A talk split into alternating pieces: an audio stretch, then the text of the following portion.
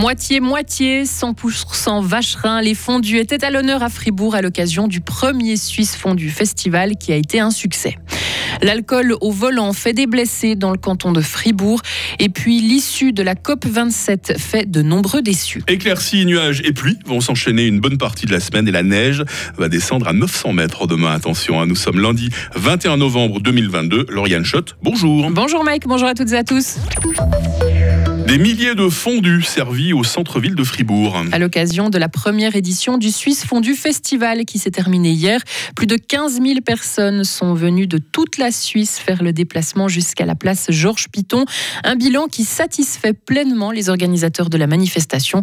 Lionel Martin est l'un des coordinateurs du Suisse Fondu Festival. On s'attendait à une affluence, mais une affluence aussi grande que ça, ben on est très surpris. Ça veut dire qu'il y a vraiment un besoin. Et puis ce qui est aussi agréable, c'est qu'on a vu beaucoup de fribourgeois, mais on a vu beaucoup de personnes euh, qui parlaient le suisse alémanique. On a eu beaucoup de personnes qui sont venues de plus loin et c'était aussi un des objectifs de la manifestation, c'était de faire venir d'autres personnes de cantons plus loin et des fribourgeois, entre autres des étudiants jeunes urbains dans la manifestation.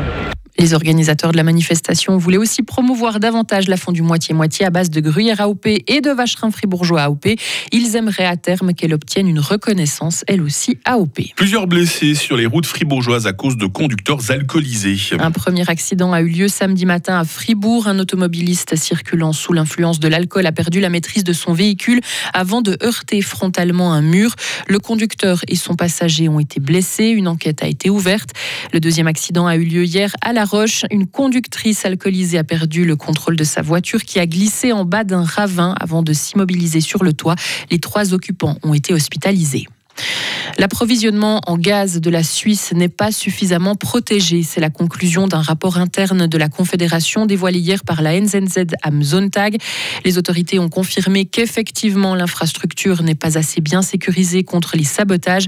Les experts exigent des normes minimales de protection des constructions et un suivi des collaborateurs des centres de contrôle du réseau routier. Une résolution qualifiée d'historique, Lauriane, met des engagements insuffisants. Voilà en résumé le bilan de la COP 27 qui s'est achevé hier en Égypte après d'intenses et difficiles discussions. D'un côté, les pays participants se sont engagés à compenser financièrement les dégâts occasionnés par le réchauffement climatique dans les pays les plus pauvres. Par contre, sur les émissions de gaz à effet de serre, pas d'avancée par rapport à la précédente COP, voire même un recul. Christina Ebicher, sur place pour Helvetas, en a fait la triste constat. On a dû tellement investir de temps et d'efforts et d'énergie pour, réussir cet accord sur le fonds de pertes et dommages que les autres thèmes aussi importants n'avaient peut-être pas l'attention ou le cadre nécessaire. Il est clair aussi que les pertes et dommages vont augmenter si on n'arrive pas à réduire les émissions de manière drastique et puis ça va devenir euh, impayable. Donc il est tellement important de mettre le doigt aussi sur la sortie des énergies fossiles. Mais convaincre les pays d'abandonner les énergies fossiles reste toujours extrêmement compliqué. Mathias Schlegel, porte-parole de Greenpeace Suisse. Il y a des pays qui vivent encore du pétrole et qui ont, beaucoup de peine à, mettre cela. Et puis on voit pendant dans ces discussions un nombre important de lobbyistes des entreprises pétrolières et des entreprises qui sont actives dans les énergies fossiles pour essayer justement de, retarder l'échéance au maximum pour sauver leur, leur business tout simplement. Donc c'est les avancées qui manquent et, euh, et pour nous, s'il y a bien une année qui montre la nécessité de sortir des énergies fossiles et d'obtenir une certaine autonomie, énergétique, c'est cette année avec la, crise énergétique en Europe, avec toutes les conséquences liées au, conflit en Ukraine. Et si les engagements pris en termes de réduction des émissions sont tenus, ils permettront de limiter à 2,4 degrés le réchauffement climatique d'ici la fin du siècle. Et avec une hausse des températures de seulement 1,2 degrés, les impacts sont déjà nombreux. Par exemple, la sécheresse, les immenses incendies ou encore les inondations importantes observées en 2020.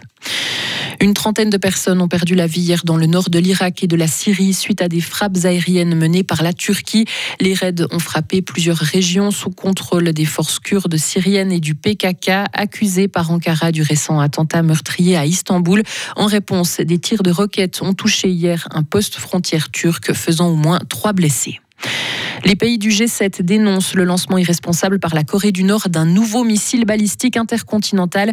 Ils demandent au Conseil de sécurité de l'ONU de prendre de nouvelles mesures significatives pour mettre fin à ces essais.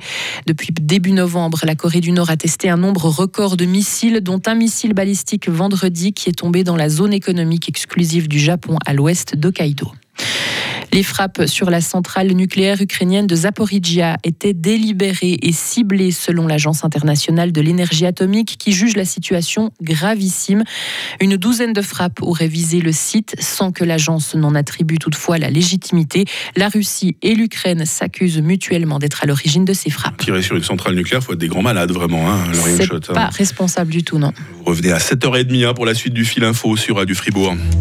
Retrouvez toute l'info sur frappe et frappe.ch. 7h06. La météo avec l'IRT Automobile, votre partenaire Mercedes-Benz à Payerne, là pour vous depuis 1983. Vous vous souvenez le temps agité une bonne partie la semaine dernière bah, Ça va être un peu la même chose cette semaine. On va bénéficier euh, de quelques éclaircies euh, ce matin. Il faudra en profiter car le ciel va se couvrir à la mi-journée. Il pourra pleuvoir en fin d'après-midi. Limite de la neige vers 1000 mètres. Hein, ça c'est pour aujourd'hui. Il fait 4 degrés à Fribourg, il va faire 7 degrés à Charmey.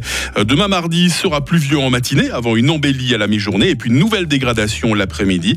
Il fera 5 degrés au petit jour, 9 au meilleur de la journée et la neige, toujours elle, va descendre à 900 mètres demain. Ça s'approche. Hein. Le temps va rester instable jusqu'à vendredi. Par contre, la limite des chutes de neige va remonter au-delà de 10 000 mètres. Et puis à cette amélioration qui semble euh, vouloir se profiler pour le week-end. On espère que ça va euh, se confirmer au fil des jours. Nous sommes lundi 21 novembre 2022, 325e jour. Les Amalric à la fête aujourd'hui. Le jour va se lever à 7h42 et la nuit va tomber à 16h50.